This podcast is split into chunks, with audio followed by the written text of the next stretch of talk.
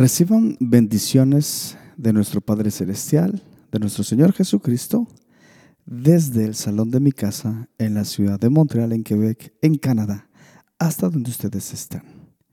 Gracias por su permanencia y gracias por prestar su tiempo y su oído a este podcast, el cual empezamos en esta oportunidad, una vez más, con una lectura bíblica del Salmo 119. En esta ocasión, leeremos del versículo 97 al 104. Justamente como estamos aprendiendo de la palabra del Señor, este es un mensaje que hace muy bien el leer, el ponerlo en lectura en cada principio de este estudio, de este libro que estamos leyendo, porque como decía y dicen los salmistas, amamos su ley. Esta es una también adoración, si es así, se le podría decir así, a su palabra, a lo que Él nos ha dicho, a lo que Él nos ha dejado por escrito, para que podamos vivir conforme a ello. Así que le invito, si así usted lo puede, y me quisiera acompañar con esta lectura, leeremos el Salmo 119 del versículo 97 al 104. Y dice así, oh, cuánto amo yo tu ley. Todo el día es ella mi meditación. Me has hecho más sabio que mis enemigos con tus mandamientos porque siempre están conmigo. Más que todos mis enseñadores he entendido, porque tus testimonios son mi meditación. Más que los viejos he entendido, porque he guardado tus mandamientos. De todo mal camino contuve mis pies para guardar tu palabra no me aparté de tus juicios, porque tú me enseñaste. Cuán dulces son a mi paladar tus palabras, más que la miel a mi boca. De tus mandamientos he adquirido inteligencia. Por tanto, he aborrecido todo camino de mentira. Evidentemente, porque ha aborrecido todo camino de mentira, porque se ha dado cuenta cuál y dónde se encuentra la verdad.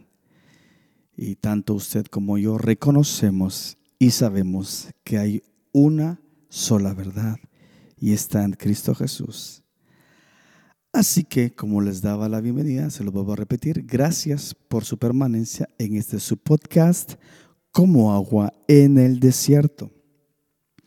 Estamos entonces eh, leyendo el capítulo 8 del libro Fuego extraño de este pastor y escritor John MacArthur, que lleva el libro, lleva un subtítulo que es El peligro de ofender al Espíritu Santo con una adoración falsa. Entonces, de estos cuatro episodios que vamos a leer, vamos a dividir este capítulo, estamos en esta oportunidad con el segundo episodio que comienza con una pregunta. ¿Sanadores o herejes? Al salir de la iglesia en el norte de Cleveland, en una noche fresca de octubre, Rafael Martínez no pudo dejar de notar a una joven pareja que sacaba a su niño enfermo del santuario. El cuerpo inerte estaba conectado a mangueras y respiradores con los equipos de soporte de vida que colgaban del andador sonando y parpadeando. Los padres del niño lo habían traído a la iglesia para un culto de sanidad divina, con la esperanza y el ruego de que tuviera lugar un milagro. Nada menos que el famoso evangelista sanador Benny Hinn había dirigido la reunión esa noche. La atmósfera había estado electrizante. Las emociones eran altas y las expectativas aún mayores. Sin embargo, varias horas más tarde todo había terminado y su hijo no había sido sanado. Ahora llegó el momento de irse a casa junto con sus esperanzas hecha pedazos.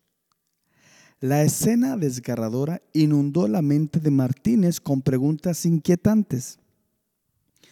Al reflexionar sobre ese momento, escribió, me pregunté si se cuestionaban por qué su hijo salía de la misma forma en que entró. Quizás sus padres agonizaban pensando que tal vez tuvieron una fe deficiente e incompleta. Puede que se preguntaran de qué pecado eran culpables. ¿Qué maldición generacional tenía que ser rota con la semilla de fe? Cuando Hin les dijo que le creyeran a Dios para que ocurriera el milagro, ¿por qué Dios no se movió en ese lugar y tomó a ese hermoso niño en sus grandes manos marcadas por los clavos? Reanimó su cuerpecito y tuvo piedad de él ante el incierto futuro que tendría que enfrentar. No podía apartar mis ojos de ellos y no me he olvidado de la intensidad y el quebranto de ese momento. Los desesperados padres de ese niño no eran las únicas víctimas de la falsa esperanza de esa noche. Martínez observó a otros. Un hombre mayor con un aparato ortopédico que se alejaba de la escena en lugar de ser sanado una mujer enferma de Atlanta que había viajado a Cleveland sin pasaje de regreso a casa, solo para marcharse sin cambio alguno. Al mirar en torno al final del culto, Martínez vio que había decenas de estas personas aún dispersas por todo el santuario, sentadas tranquilamente en sus sillas de ruedas o apoyadas en sus bastones, muletas y soportes. Él expresó la pregunta obvia, ¿Cómo puede alguien con un corazón cristiano de pastor no dolerle la clase de crisis espiritual lacerante, desorientadora y llena de confusión en que han sido sumidas estas personas heridas? Por supuesto, historias similares pudieran contarse de cada evento de sanidad de Benny Hinn. William Lobdell, reportero de temas religiosos del periódico Los Angeles Times, informó después de cubrir una de las cruzadas de Hinn en Anaheim, California. El verdadero drama ocurrió después que el pastor abandonó el escenario y la música se detuvo. Las personas con enfermedades terminales estaban tan enfermas como antes. Había gente con la enfermedad de Parkinson cuyas extremidades seguían torcidas y temblorosas. Habían tetraplégicos que no podían mover ni un solo músculo por debajo del cuello. Estas personas, cientos o tal vez miles de ellas en cada cruzada, permanecían sentadas, aturdidas y aplastadas al ver que Dios no las había sanado. Basándose en lo que observó, Lobdell sabiamente dedujo que la simple lógica de las operaciones de Hinn son crear falsas esperanzas y sacar dinero. Como un autoproclamado sanador por fe, Hinn afirma que está siguiendo el modelo de Cristo y los apóstoles. Por ejemplo, él defiende su enfoque de la sanidad en público destacando las ocasiones en que Jesús solo habló sanidad a la gente en lugar de poner sus manos sobre los individuos. En relación con los apóstoles, Hinn dice, yo sabía que el Señor me había dicho que orara por los enfermos como parte de la predicación del Evangelio, tal como Él les dijo a los discípulos en Marcos 16, 18. Sobre los enfermos pondrán sus manos y sanarán. Insistiendo en que la sanidad no es solo para el pasado, sino también para el presente, Hien afirma ser el canal, el Espíritu Santo, ungido y útil para traer la presencia y el poder sanador de Dios a los que sufren y tienen hambre espiritual. Sin embargo, tales afirmaciones no son más que fanfarronerías motivadas por las llamas de la arrogancia y el engaño absoluto.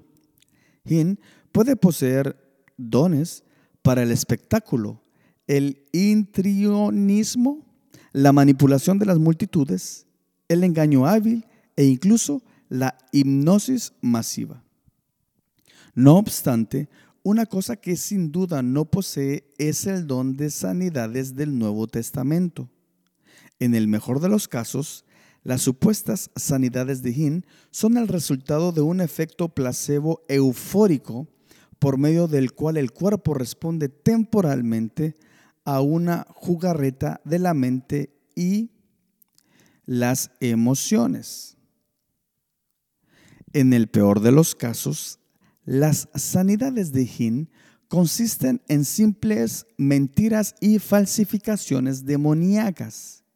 En cualquiera de los, de los casos, una simple comparación entre el don bíblico y el elaborado espectáculo de Benny Hinn expone por fin lo que es en realidad una estafa. Benny Hinn frente a la Biblia. Tal vez ningún otro lugar en las escrituras acusa más la búsqueda carismática moderna de señales y maravillas que la reprimenda de nuestro Señor a los fariseos en Mateo 16:4. La generación mala y adúltera demanda señal. A pesar de que las multitudes seguían a Jesús con el deseo de presenciar un milagro o una experiencia de sanidad, el Señor no se fiaba de ellos porque conocía a todos. Juan 2.24. Jesús sabía que hay un falso tipo de fe, el cual es poco más que una curiosidad superficial por lo sobrenatural, no un verdadero amor por el Salvador. El movimiento carismático moderno se caracteriza por la misma clase de fe superficial. Sin embargo, es mucho peor. En los, días, de Jesús y los apóstoles se estaban realizando verdaderos milagros. En nuestros días, por el contrario, los líderes carismáticos afirman tener el mismo poder sobrenatural, pero nada verdaderamente milagroso está ocurriendo a través de ellos. Los llamados ministros de la sanidad por fe y los televangelistas de hoy no son más que una fachada. Los sanadores como Benny son estafadores obvios que se enriquecen a costa de los incautos y desesperados. ¿Por qué dedicar un capítulo entero a Benny si ya ha sido desacreditado públicamente y en repetidas ocasiones? La respuesta es doble. En primer lugar, a pesar de sus muchas bufonadas, errores y escándalos, Hin sigue siendo un televangelista carismático popular y la cara más conocida de la sanidad por fe. Su ministerio continúa afectando a cientos de millones de personas en todo el mundo, mientras que simultáneamente recauda cientos de millones de dólares. En segundo lugar, la insistencia de Hin en la continuidad de la sanidad milagrosa hoy ilustra de manera acertada los devastadores extremos a los que lógicamente conlleva la posición carismática en cuanto a la sanidad. Sanadores como Hin afirman ser capaces de repetir las sanidades de la era apostólica. En realidad, sus artimañas no tienen ninguna de las características del verdadero don de sanidad del Nuevo Testamento. En el resto de este capítulo consideraremos seis marcados contrastes entre las sanidades que aparecen en las escrituras y las de los falsos sanadores modernos. La sanidad en el Nuevo Testamento no dependía de la fe de quien la recibía. Los sanadores carismáticos como Benin culpan fácilmente de sus incontables fracasos a la falta de fe, aunque por supuesto no se trata de su propia fe, sino de la de aquellos que no se sanaron. Como resultado, muchas personas creen, como predica que Dios no las sana porque la fe de ellas no es lo bastante fuerte. Tal vez no le dieron suficiente dinero al ministerio de Hin, o tal vez simplemente no creían lo suficiente. Por lo tanto, aunque Hin obtiene todo el mérito por los supuestos éxitos, no reciben ninguna culpa por sus incontables fracasos. Culpar a las personas enfermas por no haberse sanado podría proporcionarle una buena excusa al sanador, pero no tiene apoyo bíblico. Una mirada rápida a los ministerios de sanidad de Cristo y los apóstoles acertadamente aclara esto. Una y otra vez, las personas fueron sanadas sin ningún tipo de expresión de fe personal. Consideremos solo algunos ejemplos. En Lucas 17, del 11 al 19, solo uno de los diez leprosos expresó que tenía fe, pero todos quedaron limpios. Los endemoniados de Mateo 8, 28 y 29 y Marcos 1, 23 y 26 no expresaron su fe antes de ser liberados. El paralítico junto al estanque de Bethesda ni siquiera sabía quién era Jesús hasta después de ser curado. Juan 5:13. Y el hombre ciego de Juan 9 fue sanado de forma similar sin conocer la identidad de Jesús. Juan 9:36. En varias ocasiones Jesús resucitó a muertos, como la hija, de Jairo y Lázaro. Pero obviamente los muertos no son capaces de hacer ningún tipo de confesión positiva, y mucho menos de responder con alguna muestra de fe. Nuestro Señor también sanó a multitudes de personas a pesar del hecho de que no todos creyeron. Mateo 9:35 11 del 2 al 5, 12 del 15 al 21, 14 del 13 al 14, 34 y 36, 15 del 29 al 31 y 19, 2. Del mismo modo, los ministerios de sanidad de los apóstoles no requerían la fe de los enfermos con el fin de ser eficaces. Pedro sanó a un cojo sin necesidad de la fe del hombre. Hechos 3 del 6 al 8. Posteriormente revivió a una mujer llamada Tabita después que ella había muerto. Hechos 9, 36 al 43. Asimismo, Pablo liberó a una esclava no creyente de la posesión demoníaca. Hechos 16, 18. Y más tarde resucitó a Eutico después de caerse y morirse. Hechos 20 del 7 al 12. Una profesión de fe no fue un requisito previo para ninguno de esos milagros de sanidad. Tal no es el caso de Hin y su, y su camarilla, que siempre le achacan la responsabilidad a la fe de la persona que busca ayuda. Según Hin, la fe es vital para tu milagro. La sanidad se recibe por fe y se mantiene por fe. Y repite, se necesita fe agresiva para alcanzar la salvación de esa enfermedad. Y otra vez, no se puede recibir sanidad a menos que tu corazón esté bien con Dios. La sanidad se logra fácilmente cuando tu caminar con Dios es recto. En otra parte escribió,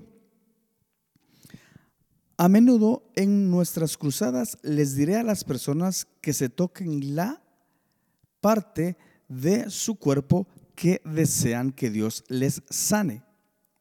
Las animaré a que comiencen a mover sus brazos afectados o a doblar sus piernas aquejadas. Estas acciones no logran nada por sí mismas, pero sí, pero sí demuestran que la persona tiene fe en el poder sanador de Dios. Y en las escrituras aparecen una y otra vez que cuando el Señor Jesús sanó a los enfermos, les pidió que hicieran algo antes de que ocurriera el milagro. Esta idea de que las propias personas tienen la culpa cuando no se sanan es un corolario de las enseñanzas de Hin de que siempre es la voluntad de Dios que haya sanidad. En su opinión, cualquier oración por sanidad que incluya la frase si es tu voluntad, es una expresión de una fe insuficiente. Como Hin afirma, nunca, nunca, nunca vayas al Señor y le diga, si es tu voluntad. No permita que esas palabras que destruyen la fe salgan de su boca. Cuando usted ora, si es tu voluntad, la fe se destruye. La implicación es obvia y devastadora. Si la voluntad de Dios es que siempre haya sanidad, entonces los enfermos y desvalidos tienen la culpa de sus propias aflicciones. No deben tener suficiente fe para ser sanados. Cuando se trata directamente esta cuestión, Hin siempre intenta alejar o rechazar las consecuencias inmisericordes de su propia enseñanza. No obstante, como Justin Peters observa acertadamente. Si se sigue la lógica de Hin, como hacen muchos millones de sus seguidores, entonces si se está enfermo, la sanidad de esa persona depende de su propia fe. Si la sanidad no llega, la persona se queda con la conclusión inevitable de que la culpa es suya. Su caminar con Dios no es lo bastante puro. Su fe no es lo bastante fuerte. Aunque Hin dice que no va a hacer declaraciones fuertes que pongan la culpa en las personas y las dejen pensando que ellas son las culpables si no se curan, esto es exactamente lo que está haciendo. A pesar de que muchas veces Jesús respondió a la fe de la gente durante su ministerio, el éxito de su poder sanador no dependía ciertamente del nivel de fe de ellos. La frase, tu fe te ha sanado, en Mateo 9:22, Marcos 5:34, 10:52, Lucas 7:50, 8:48, 18:42, se traduce mejor. Tu fe te ha salvado. La preocupación del Señor acerca de la fe se relacionaba con la salvación de las almas, no con la mera reparación de los cuerpos físicos. Sin embargo, este énfasis en el verdadero evangelio se pierde, se pierde entre los sanadores fraudulentos como Benny tal como Rafael Martínez informó acerca de su propia experiencia en la reunión de sanidad de Hin. Aunque no hubo llamado al altar para salvación, sin duda hubo una serie de llamados a ofrendar. En la exhortación, Hin inexplicablemente mencionó que acababa de firmar un contrato de 23 millones de dólares para comprar y usar un avión privado a fin de transportarlo. Esta, según dijo, era una de las grandes cosas que Dios previó como parte del tiempo final de transferencia de riquezas, para ayudar a financiar la cosecha y que debemos estar preparados para probarnos a nosotros mismos por lo que damos, de modo que Dios nos pueda dar la riqueza del mundo para predicar el Evangelio. Hin puede hablar de alcanzar al mundo, pero no está en realidad interesado en predicar el verdadero Evangelio. El Evangelio que proclama se basa en el mantra materialista del Evangelio de la prosperidad un mensaje de salud y riquezas que Hin heredó de Oral Roberts y otros como él. No tiene ninguna base en las escrituras, sino que le ha traído a Hin una riqueza considerable, lo que nos lleva a nuestro segundo punto de contraste. Entonces, hasta aquí dejaremos este segundo episodio de este capítulo 8. Espero que tanto para como ha sido para mí, también para usted sea de mucha bendición. Antes de despedirme, como lo hice en estas ocasiones, también lo quisiera hacer hoy una vez más de dejarle con una frase de otro autor y pastor muy tremendo, A. W. Tozer. Y la frase dice, el actual esfuerzo de la cristiandad por buscar la popularidad es un inconsciente reconocimiento de declive espiritual. Reciban las bendiciones del cielo desde el salón de mi casa hasta donde ustedes se encuentran. Hasta la próxima.